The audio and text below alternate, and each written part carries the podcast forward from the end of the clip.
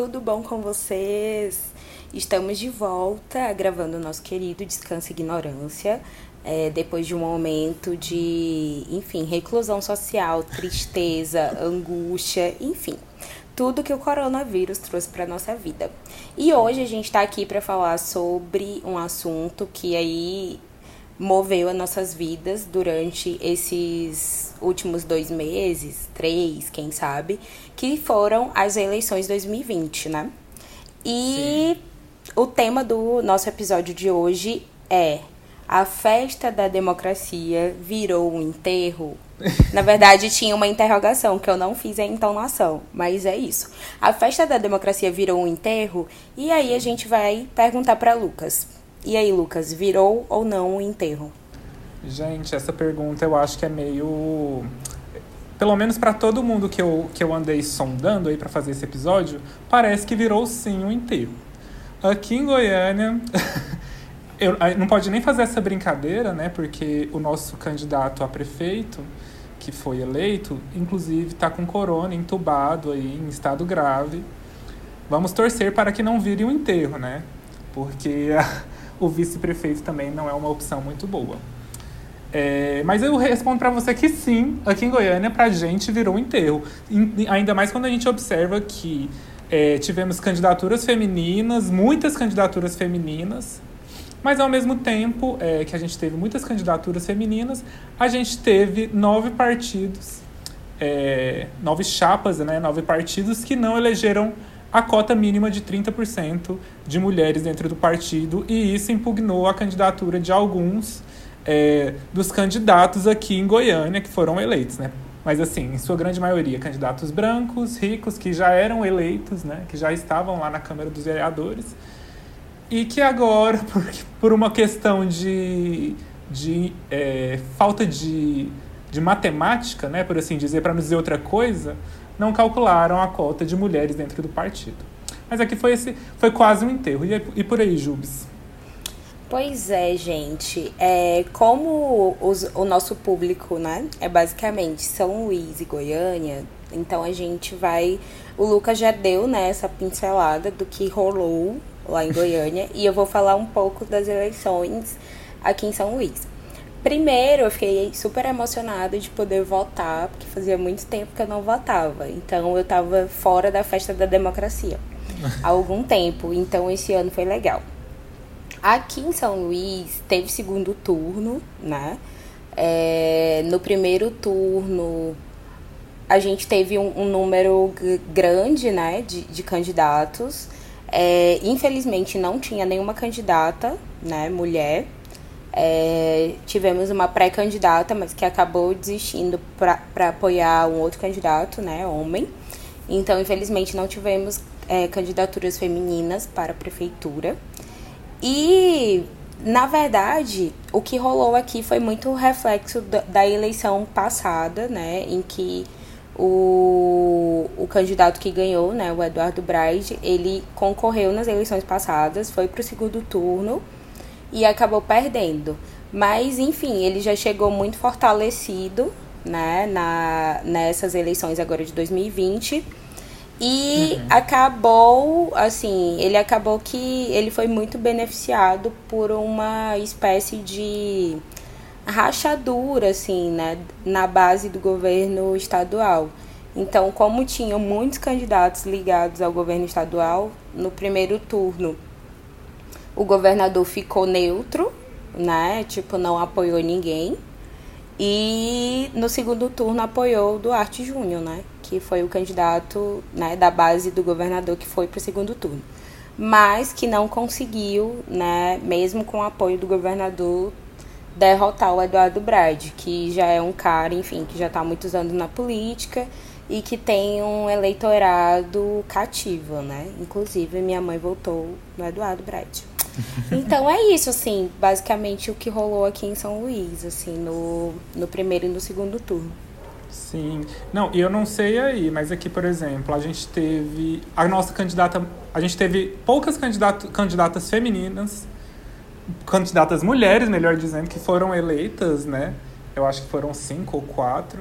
E a candidata mais progressista desse bojo, né, de 5 ou 4, que a gente tem aqui em Goiânia, ela é do PSDB. Estranho dizer isso, mas ela é do PSDB, que o nome dela, inclusive, ela é Ava Santiago, ela é jornalista, ela, enfim, atua numa rádio aqui da capital. Mas a gente tem candidaturas de mulheres que tacam pedra em avião, assim como uma que acredita que a Terra é plana, é anti-vacina, anti-máscara. Enfim, o cenário de Goiânia para candidaturas femininas foi bem traumático, assim, sabe? Complicado. Não sei se por aí, sei é. se por aí foi assim. E agora que a gente tocou no assunto, né, interessante, que é a questão dos partidos, é, a gente, né, teve, é, não sei, ainda não sei definir se a gente teve um fortalecimento ou um enfraquecimento dessa questão partidária. Porque eu acho que os, a, a, questão dos partidos elas estão cada vez mais não sei, meio que obscuras e tal. E, e, eu acho que esse exemplo de Goiânia é interessante, assim, pra gente pensar. Eu vi algumas pessoas falando, né, sobre a eleição da, da AVA e, e questionando essa coisa, ah, mas ela é do PSDB e tal. E aí algumas pessoas foram em defesa, né? Tipo, ah, é do PSDB, mas pelo menos é progressista. E aí eu acho que a gente chegou nesse cenário meio, meio que, que é tenebroso, porque é muito. Pra mim é muito complicado, assim, você não levar em conta o partido. Mas eu acho que na atual configuração que a gente tá, acaba que a gente tá, sei lá, já indo no menos pior, não sei. Eu olhei que, que em algumas cidades o caminho foi esse, né? De tipo, ah, vamos, vamos no menos pior. E aí a gente, né, não dentro desse bojo do menos pior, obviamente, mas a gente tem três candidaturas que se destacaram, assim, em nível nacional, que foi a do Boulos, né, em São Paulo, a da Manuela Dávila, em Porto Alegre, e da Marília Reis, é, no, Recife. no Recife. E aí, eu acho que tem toda essa questão partidária, né? Porque o Boulos é do PSOL, a Manu é do PCdoB e a Marília do PT. E aí, enfim, são, são partidos que, assim, o PSOL, eu vejo o PSOL se fortalecendo e tal. É, talvez o PCdoB e o PT mais enfraquecidos. Mas foram campanhas que, pelo menos para as pessoas de esquerda, trouxeram um alento assim no coração, mesmo não sendo eleitos, né? Infelizmente. E aí eu queria saber, Lucas, o que, que você achou disso? É, também uma leitura né, de comunicação aí dessas campanhas para a gente conversar. Sim, é, particularmente nós, né, Joara, estivemos dentro de algumas campanhas eleitorais trabalhando e vendendo a nossa força de trabalho para poder fazer o nosso rolê acontecer. e aí, é, aqui em Goiânia, eu tive junto da candidatura da Manu, que era uma candidata a prefeita, né, pelo PSOL. E aí eu tive dentro de alguns grupos de articulação de política é, de partidos de esquerda no Brasil, né? Tanto quanto o Mídia, o Mídia Ninja, entre outros grupos que articulam desesperadamente para que hajam possibilidade de eleição de algum candidato é, progressista, enfim, de esquerda, que traga pautas progressistas no seu plano de governo. E aí, o que eu percebo, que eu percebi, que eu acreditei, é que durante essas eleições de 2020 houve sim uma articulação é, não, não nacional, né, porque as eleições não eram em âmbito nacional, nem estadual, eram municipais, mas houve uma articulação aí nacional para fortalecer candidaturas que fossem fora do eixo é, hegemônico, né? Existiu, né, essa, essa, esse fortalecimento, existiu, enfim, existiram cursos para poder profissionalizar candidaturas de esquerda que é, antes eram tidas como muito é, sem uma, uma abordagem comunicacional fortalecida, até porque a gente sabe né, que campanha eleitoral, é, uma grande porcentagem dela é realmente comunicação e verba, né? E aí, quando a gente não tem verba, a gente tem que ter muita criatividade dentro do panorama de comunicação. E aí, quando a gente vê campanhas como a do Boulos, a da Manu, a da Marília, Manuela Dávila, né? Também falando aí, puxando a minha sardinha para a campanha da Manu Jacob aqui em Goiânia. É, eu consegui observar que existiu um esforço muito grande para dialogar com possíveis é, eleitores que antes não se sentiam tocados, mas que agora é, conseguem se enxergar em candidaturas progressistas. Né? E aí, quando a gente vê o resultado da campanha de São Paulo, que o Boulos foi construindo, assim, na raça um segundo turno, chega num segundo turno e quase empata com o Covas, eu acho que é um ganho muito grande. A Manuela Dávila, na minha cabeça, ela ia ser eleita. Aconteceu é, um, uma reviravolta né, na, na campanha de a prefeitura lá de, de Porto Alegre, que fez ela não ganhar, mas eu tinha certeza que ela iria ganhar, e isso faria muita diferença, né, numa cidade como Porto Alegre. E a Marília Reis também deu esse surto lá no Recife, que eu jurei que ela ia ganhar. Mas aí a gente tem também, a gente não citou, mas a gente tem candidaturas, né, um prefeito do PSOL em Belém, que inclusive Joara pode também aí falar um pouco, talvez, dessa, dessa dessa perspectiva nova, né, que talvez, porque eu acredito que são novas perspectivas e que isso com certeza deve reverberar nas eleições de 2020, 2022, né, que são eleições em âmbito nacional. Então, assim, eu vejo como uma forma positiva. Só que é é difícil, né, derrotar o bolsonarismo. A gente tem aí caminhos árduos, mas que precisam ser trilhados, na minha opinião. É, eu acho que a campanha do Boulos, ela, nossa, ela é muito educativa em muitos âmbitos, né? Eu espero que tenha, tipo, muitas monografias e dissertações e teses sobre a campanha do Boulos, porque, enfim, é maravilhosa, assim, muito boa. E eu acho que o que mais a gente pode entender que o Boulos realmente ele saiu vencedor, né? É, por tudo que o Lucas falou mas também porque o Boulos, no primeiro turno, né, ele não ganhou em nenhuma zona, né? E no segundo, ele já ganhou em várias. Eu acho que em umas sete, se eu não me engano, ou seis, enfim. É um número entre cinco ou, ou sete.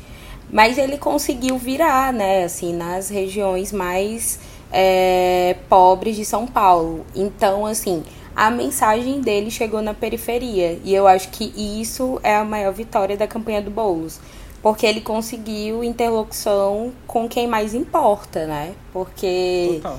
é meio bizarro, assim, pensar em uma pessoa da periferia votando no Covas, assim. A gente entende tudo que está envolvido, obviamente, que ninguém está sendo palestrinha, nem dizendo, ah, que a culpa é dos pobres que votam na direita. Não é isso. Mas é de entender que o Boulos conseguiu fazer essa interlocução e de fato saiu vitorioso, né? Porque assim, a galera acreditou no projeto e ele realmente conseguiu virar. Não a virada que a gente esperava, né, assim, para vencer o Covas, mas ele conseguiu virar nas regiões, né, mais importantes assim, até pro pessoal, né, tanto nacionalmente quanto, né, é, em, em São Paulo, né, só. E a Manu é muito louca. Eu acho que todo mundo pensava que a Manu realmente ia ganhar. É, mas eu acho que o PC do B, ele carrega uma coisa, né, que uma é aura, né? o no... não, que é o novo fantasma dos brasileiros, né, que é o comunismo, né, que as pessoas vivem apavoradas. É muito louco a pessoa não ter medo do capitalismo e ter medo do comunismo, mas é isso. E eu acho que, assim, o PCdoB ele já sofre desde o nome, assim. Então, eu, eu acredito que talvez o, o PCdoB até mude de nome em algum momento. Ou pessoas que querem ter uma campanha majoritária, né? Provavelmente vão se desvincular do PCdoB. Porque eu acho que é cada, cada vez mais difícil, né? Tipo, emplacar. Porque, enfim, as narrativas de, de vilanização, assim, do PCdoB, elas são muito fortes e perversas, assim, principalmente com a Manu, né, que eu acho que é a pessoa que mais sofre com fake news, assim, dentro da política brasileira. E, e a Marília Reis, assim, eu, assim, dentro do cenário do Brasil, eu acho que Recife era a capital que estava mais de boa, assim, entre aspas, no sentido de que os dois projetos são progressistas, né? Óbvio que tem, né, uma relação lá que o PC, que o PSB, né, já está há muito tempo né, no, gover no governo, tanto estadual quanto municipal, mas assim, os dois projetos são progressistas e eu acho que pensando de uma maneira mais macro, é, era o, a capital que estava mais tranquilo, assim, de, dentro das suas escolhas. Sim, é tipo como se fosse uma, uma disputa eleitoral ali em meados de 2008, 2010, né? Sem, sem grandes surtos. É, os projetos eram muito parecidos, né? Assim, e, enfim, era, era, tava dentro da família, né? Então, é. agora, família Campos Arraes que lute para fazer o Natal, que vai ser punk. vai ser. Vamos... Vai rachou a festa do Natal da família, os gatos. O grupo da família deve estar tá muito bom. Bom dia, grupo. Mas é isso. E, e é, eu acho que é, a gente tem que acreditar, eu acho que existe uma articulação. Eu, particularmente, me irrito muito quando vejo né, pessoas de esquerda discutindo, assim, sinceramente, coisas que eu acho banais, porque eu acho que existem coisas né, mais importantes a serem discutidas. Porque, gente, a direita é muito articulada. Tanto que a direita não titubeou em votar no Bolsonaro, entendeu? E aí Sim. a gente fica. Enfim. Mas isso aí é um papo, talvez, para um outro programa. Vamos continuar. Não, e aí quando a gente fala né, dessas candidaturas aí, progressistas, a gente é, se depara com outras candidaturas né, que extrapolam que extrapolam esses lugares né, das majoritárias, mas que vão para dentro, né, que são as proporcionais para a vereança, né, a vereadores. E a gente, se, a gente vê muitas candidaturas de mulheres trans, mulheres trans negras, é, Aqui em Goiânia a gente teve o Fabrício Rosa, né, que foi um dos candidatos com maior votação. Né, se eu não me engano, ele foi o 13 terceiro candidato mais votado. Ele é gay e é policial Inclusive ódio. Federal. Ódio Sim, de não, não ter sido eleito. eleito. Não foi eleito. Por, por uma questão né, de, de, enfim, daqueles cálculos do, do TRE em relação à, à legenda partidária. Mas que, independente disso, a gente vê que tem muitas, muitas candidaturas bacanas que foram eleitas, mas ao mesmo tempo a gente também vê muitas candidaturas que eram muito mais do mesmo e que foram eleitos, né? Nesse, nesse meio todo. Quer dizer, se a gente for fazer um balanço geral, a gente ainda sai com um saldo muito maior de candidaturas é, de homens brancos, héteros, milionários e idosos no poder. Sim. Né? E aí a gente. É... E aí o que, que você acha, assim? Eu, eu enxergo isso como uma, uma luta muito difícil, né? De, de ser. De ser. De, de ganhar, porque a população infelizmente carrega né, no imaginário, de, de uma certa forma, que é, o ideal do político é aquele político velho, branco, que está lá há muito tempo e que ele gere, que ele vai gerir a cidade e tal, mas que não sei, eu, eu vejo isso como uma, uma, desconstrução de um imaginário que às vezes é tóxico, né? Que é construção, pelo menos aqui em Goiânia, é uma construção que ela vem de da discussão das capitanias hereditárias, né? A gente agora tem, por exemplo, um gestor em nível estadual que é herdeiro de uma capitania hereditária da época do século do século XVIII e o Maguito Vilela também é da família Vilela, também é de uma família herdeira de, enfim, 300 anos para trás. Então, muito do mesmo. Não, e o Iris, né? Que eu acho que há 300 anos atrás ele já estava aqui em algum lugar fazendo, fazendo campanha eleitoral. Mas então, assim, é, e aí eu queria saber também de você, e talvez a Joara sabendo aí do âmbito Goiânia e âmbito São Luís e âmbito nacional também, como que você vê, se você vê com esperança essas novas candidaturas e as pequenas vitórias, ou se você vê com desesperança as milhares de candidaturas é, com marcas da diferença, mas que não. que infelizmente não conseguem ainda emplacar é, uma cadeira no, na Câmara Municipal ou então na, na enfim, em cargos majoritários. É, o, o, cenário aqui em São Luís, assim, eu, eu acho que é um pouco mais esperançoso, né, que Goiânia. É, a gente teve é, coletivos, né, eleitos coletivos da periferia de São Luís, é, mulheres negras né, também eleitas. E alguns jovens mesmo com, com essa coisa, lideranças de bairro, né, que acabaram é, sendo eleitas, mas óbvio, majoritariamente a gente ainda tem esse padrão, né, tipo herdeiros brancos e ricos, né, ocupando a, a Câmara de Vereadores. E eu acho que falando é, falando diretamente da questão dos vereadores, eu acho que falta uma questão assim muito educacional da gente entender o, o que um vereador faz, sabe? É, a questão do papel de vigilância da prefeitura, principalmente da gente ter noção que, cara, um vereador ganha 27 mil reais. Sim. Tipo assim, velho, você vai dar 27 mil reais para uma pessoa, porque é isso, assim. E, em poucas palavras, é isso. A gente vai estar tá elegendo para a pessoa ganhar 27 mil reais. Então eu acho que falta um pouco essa consciência, né, de, de voto, das pessoas entenderem, né, quais, quais são. É, qual é esse papel do vereador. Inclusive, eu acho que, gente, quando você vê um vereador andando, tipo, do lado do prefeito e tal, cara, você já tem que desconfiar, entendeu? Porque assim, o certo seria o vereador, né, ir pra cima do prefeito com sangue nos olhos e tal, e, tipo, Sim. realmente ter um papel de fiscalização. Mas a gente vê que as pessoas não têm muita, é, muita noção e conhecimento de que isso acontece. Então, eu acho que o cenário, principalmente, né, no Nordeste do Brasil, ele é um pouco mais. É, de entusiasmo no sentido dessas candidaturas, né? é, que representam, enfim, pautas identitárias importantes, né, de negritude, de diversidade e tal.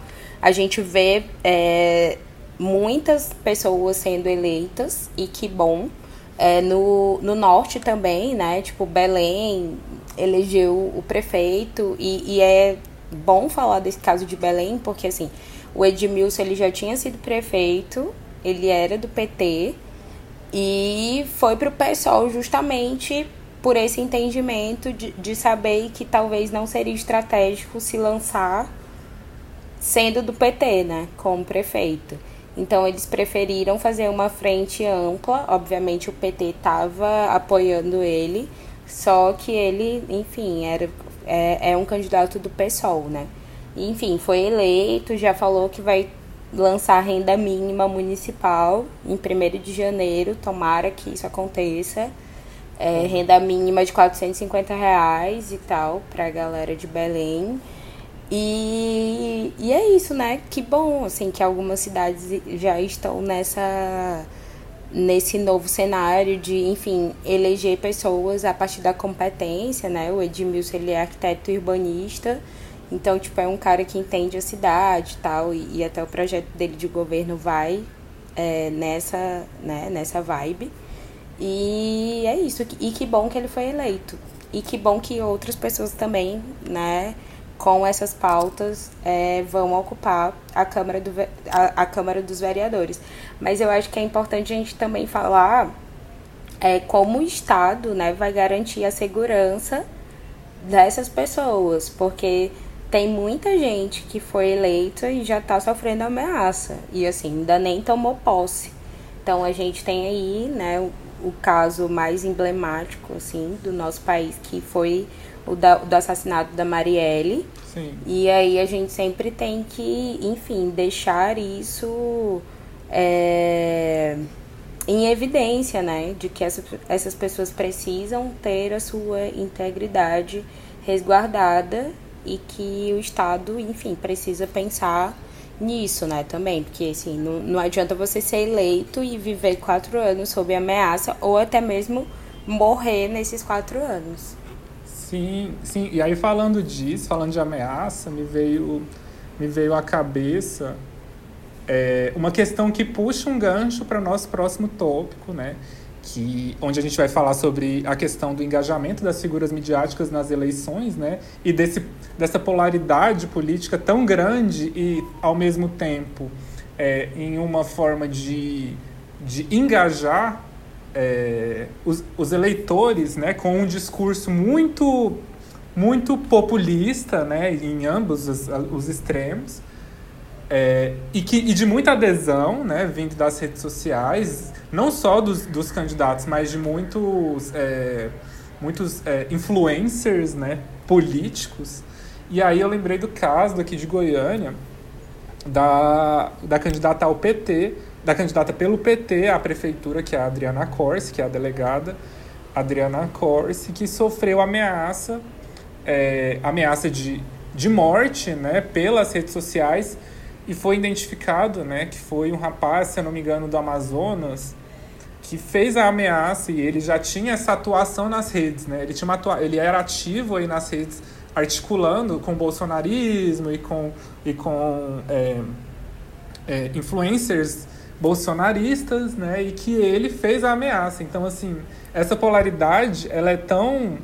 Ela, é tão, ela se intensifica tanto nas redes e aí a questão que emerge agora, né, que a gente vai discutir e que a gente que, e, que eu acho que é super importante é entender o engajamento das figuras midiáticas que a gente teve pelo menos nas eleições de 2020. Aí na minha cabeça vem assim, de pronto dois nomes, um nome mais próximo e o um nome nacionalmente que a gente não pode deixar de falar, que é a construção a construção e o engajamento do Bolos, né, enquanto uma candidatura progressista que assim o Brasil inteiro estava querendo votar no Boulos. E não é à toa né, que existiu todo um trabalho nacional, de mobilização nacional, para poder construir, para poder engajar e levar o nome dele. Né? E falando de um outro extremo, eu trago um caso aqui de Goiânia, que eu tenho até medo de citar o nome né, e de levar, sei lá, um tiro na rua depois, mas que eu vou citar assim que é o Gustavo Gayer, né, que foi um candidato à prefeitura daqui de Goiânia, bolsonarista, né, que, que, que enfim, a minha candidata Manu Jacob saiu já na, nas tretas, né, nos debates online, mas que observando, né, que ele era um candidato sem vida política, um candidato com um partido, se eu não me engano, eu não lembro o nome do partido dele, mas de um partido sem expressividade, né, aqui em Goiânia, é, e um candidato à prefeitura que não trazia propostas é, afinadas com Goiânia, mas sim afinadas com um projeto de, de Brasil encabeçado pelo Bolsonaro. Né? Propostas que não encaixavam nas nossas necessidades aqui em Goiânia. Mas que, ao mesmo tempo, ele, sendo, ele tendo todo essa, esse reflexo né, do bolsonarismo, ele era um candidato fraco, até, enfim, estabelecer um elo mais próximo com o Bolsonaro, de mediatizar isso, né, de trazer às vezes lives e tal. E ele se tornou, depois da, se eu não me engano, ele foi o quarto candidato mais votado de Goiânia, né, à prefeitura. Nas primeiras pesquisas ele era um dos últimos, ele não tinha nem horário é, político gratuito na televisão. É, e aí, de uma hora para outra, ele despontou, né? Óbvio que respaldado pelo discurso bolsonarista e por isso tudo que eu, que eu já disse e se tornou o quarto candidato mais votado aqui em Goiânia, passando na frente, inclusive, de, de PSDBistas, né? Que aqui em Goiânia a gente tem um histórico muito longo de, de, de gestão de, do PSDB, enfim, passando na frente de vários candidatos. Aqui em Goiânia a gente teve 16 candidaturas e eles, e eles com esse engajamento digital, né, que é midiático, ele conseguiu muitos votos, se não me engano, 50, 40 mil votos. E aí é, eu observo muito assim uma relação de polaridade e que se intensifica muito grande é, dentro das, da, das mídias sociais digitais. E tu, Ju? Cara, é muito. É, é, essa questão, né, do, de toda a ideia da, né, midiática e tal, em torno das campanhas, ela eu acho assim muito, muito, muito complexo. E por isso que eu admiro muito quem, quem estuda assim, comunicação e política partidária, porque é um, um, um, universo assim, muito particular. E eu acho que quando você trabalha em campanha política, né, você tem um pouco um pouco mais de, de noção né, de, de tudo que acontece, de tudo que é articulado. É, eu acho que é óbvio, né, que as redes sociais digitais elas estão aí na, na crista da onda das campanhas políticas, assim como elas estão, enfim, na crista da onda de tudo, né, que, que envolve consumo.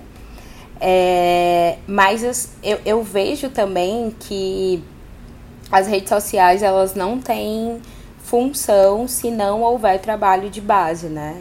E, e aquele trabalho de base de conversa, de fazer reunião, de fazer articulação e carreata. Eu particularmente fiquei muito surpresa, né? Como, por exemplo, em, em eleições municipais no interior do estado, faz toda a diferença para a população, entendeu? Ver uma carreata do político e como essa carreata vai influenciar no voto, se ela vai estar tá super cheia, se vai ter muita gente apoiando e tal, quanto quantos metros de engarrafamento vai Sim. ter na cidade.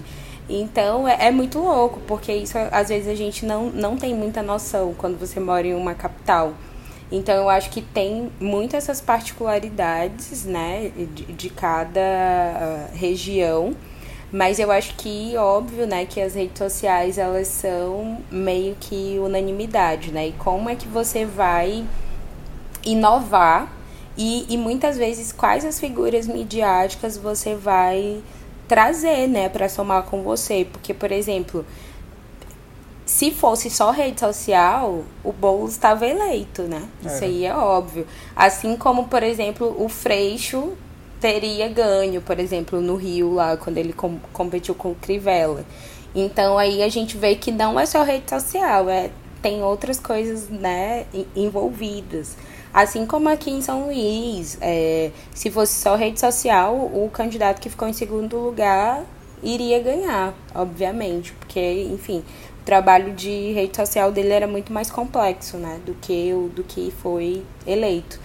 Então, eu acho que a gente vive essa dualidade de entender, né, medir as duas coisas, mas eu acho que, enfim, as redes sociais, elas têm, elas vão te fazer crescer, obviamente, vão te fazer crescer muito, mas elas têm um, um limite, okay. assim, ainda, né? Principalmente no.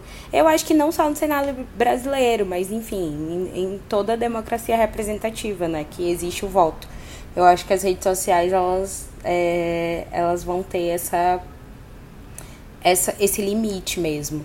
E aí, falando diretamente da, das figuras midiáticas, eu acho que talvez é foi a eleição que não sei, não sei se por conta, né, dessa coisa da pandemia também e tipo do número de figuras, né, midiáticas e famosos que não necessariamente tem contrato com uma empresa, né? Tipo, tem muita gente que, enfim, tem trabalha e recebe por trampo.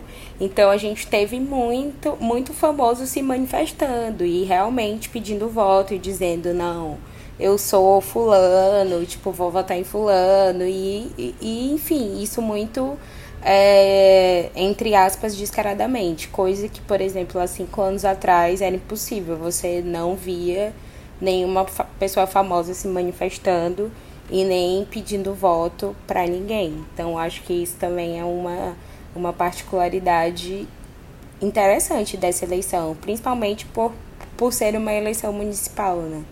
Que muitas Sim. vezes é, é um pouco mais sem glamour do que as outras eleições, né? Presidencial, enfim, de governador e tal.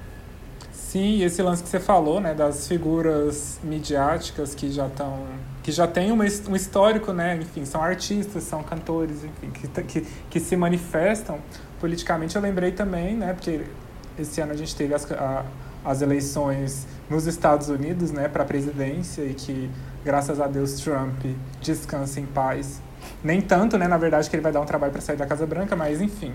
Que lá também é, é, assim, geral se manifestando, e aí é um processo recente, né? Igual você falou, um processo recente de, de pessoas se posicionando politicamente é, diante de, de candidaturas que elas, que elas compactuam de alguma forma, né? E lá a gente teve a Lady Gaga.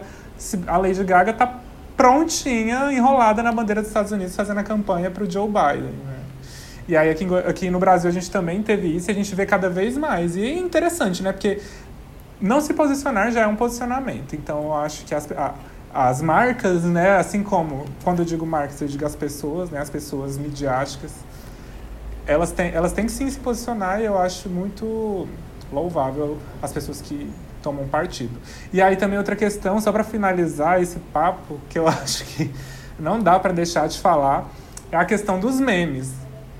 Que assim, já, né, desde a outra eleição já tinha, mas que esse ano eu vi tanto meme engraçado de, é, de candidatura, enfim, dessas candidaturas que a gente observa mais perto, né, que a gente já citou aqui.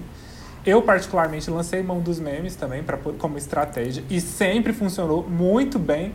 Eu acho que é uma porta muito, muito próxima, um diálogo muito próximo que a pessoa fala, gente, esse candidato, candidato dialoga comigo, sim, por meio de Nossa, meme, maravilhoso, assim, maravilhoso. E eu acho que o, o meu destaque, assim, pra meme, pelo menos o que eu fiquei muito, que achei muito massa, tipo, aquela coisa, queria ter tido essa ideia foram o, os, os cards, né? E também as figurinhas que eles fizeram da Luísa Erundina, né? E tipo aqueles. É, coisa de vó, né? De que manda no WhatsApp. tipo, bom dia, grupo. Gente, Aí, tipo, colocavam a foto dela com um monte de flor e tal. E, assim, conseguiram trabalhar uma parada geracional, né? Obviamente. Sim. Porque, assim, das, tanto que isso se refletiu no resultado, né? Entre 17 e 25 anos, o Boulos ganhou total, assim, é, nessa faixa etária. Mas, enfim, como alcançar alguém com mais de 50 anos que nunca viu o Boulos na vida? Então, Sim. enfim, não faz ideia. Foi muito bom, assim.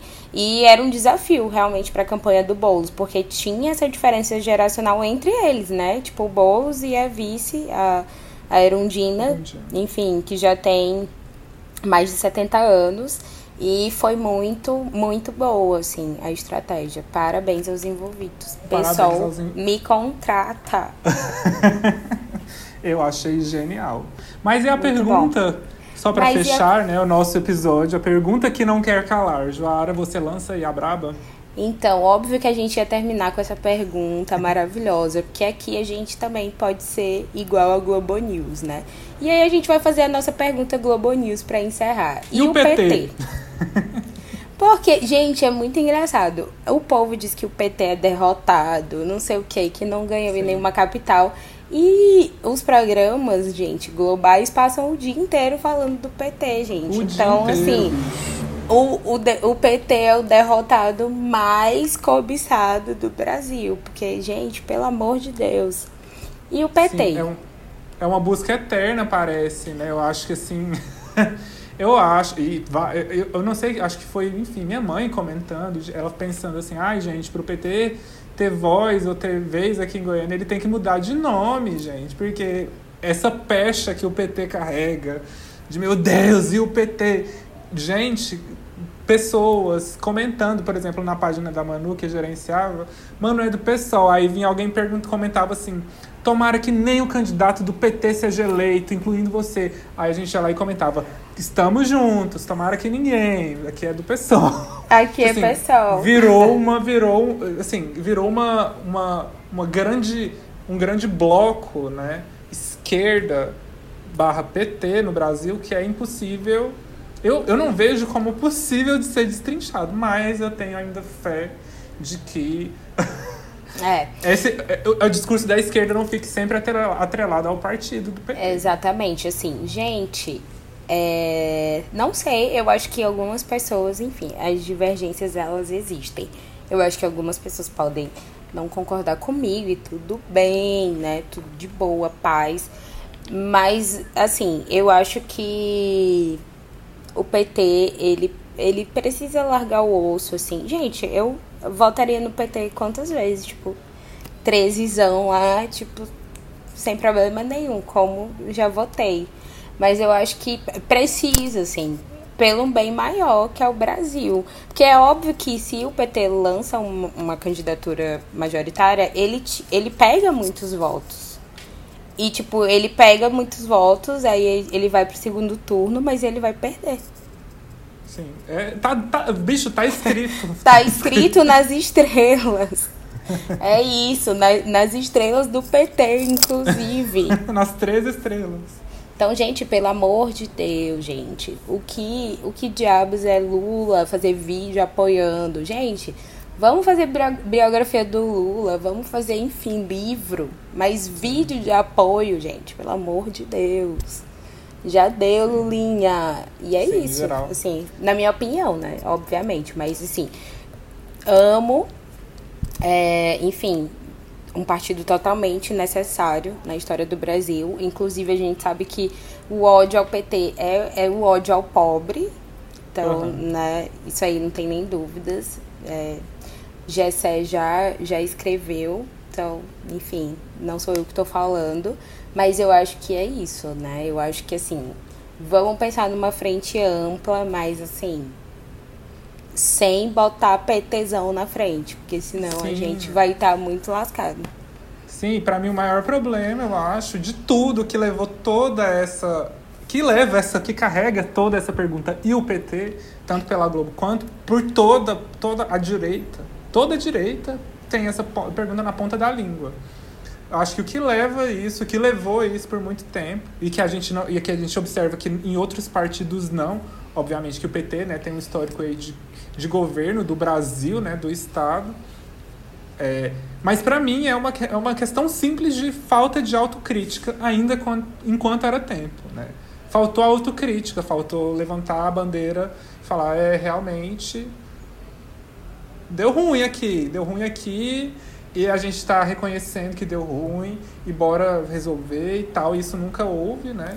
Em, em alguns, em, em alguns momentos, e isso foi determinante para que a, a cova já, este, já estivesse sendo cavada e plantada com o Lula na prisão, né? Principalmente. É, não, e assim, essa questão da autocrítica, ela, gente, ela é tão visível, ao meu ver, aí fica até retunante, né? Visível ao meu ver, mas de fato, porque você, você tem pessoas que tiveram uma ascensão social, cultural nos governos do PT. E hoje odeiam o PT. Elas, elas não conseguem entender que várias questões de acesso e tal são resultados de políticas públicas. E isso, ao meu ver, não é culpa dessa pessoa. E aí eu acho que é a questão da autocrítica, né? Por exemplo, que. E aí a gente pega a, ele, a, a candidatura do PSOL, né? Tipo, o PSOL, o tempo todo, ele, ele, ele traz essa reflexão, entendeu? Por que uma pessoa da, da periferia ainda não vota no PSOL? E, e eu vejo que muito trabalho de base vai nesse sentido, né? De que, Sim. enfim, são as primeiras pessoas que eles querem afetar. E eu acho que seria a mesma pergunta que o PT deveria fazer, né? Porque, por que uma pessoa que fez ProUni não vota no PT? Porque uma Sim. pessoa que mora em um condomínio, Minha Casa Minha Vida, não mora no PT. Não vota no PT. Então, eu acho que é isso. Quem É, concorda, gente. bate palma. Quem discordou. Passe, segue pro Passe. próximo podcast. e é isso, gente. E é isso, meus amores. Estávamos com muita saudade de vocês. Estamos aqui já a todo vapor, pensando já em novos episódios. Semana que vem eu acho que talvez a gente volte com uma conversinha mais banal, né? Ou então talvez no ano de 2021 a gente volte aí com nova temporada. A gente mentiu, a gente inclusive que tá aqui para se retratar, a gente diz- disse que a gente ia encerrar a temporada e iniciaria outra. Mas a gente achou necessário encerrar a temporada com essa discussão, encerrar o ano de 2020, na verdade, com uma discussão que fechasse 2020 e esse novo ciclo da, da, da do descanso. E começar o ano de 2021 com uma nova temporada que foi anunciada e, enfim, quem sabe aí a gente volta. O, o que será que vem aí, né? É isso, gente. Voltamos. É, como a gente é cabalístico, a gente achou melhor encerrar com o episódio de número 10. Então, pra ficar bonitinho, 10 programas, a gente vai encerrar com o número 10. E depois a gente vai vol- voltar com a nova temporada. E é isso. Ascendente em Até a próxima. A gente talvez vai fazer uma retrospectiva. E é isso. É, Fiquem fica aí. ligados. Será que vem Beijos. aí? Será que Beijos. vem aí? Tchau.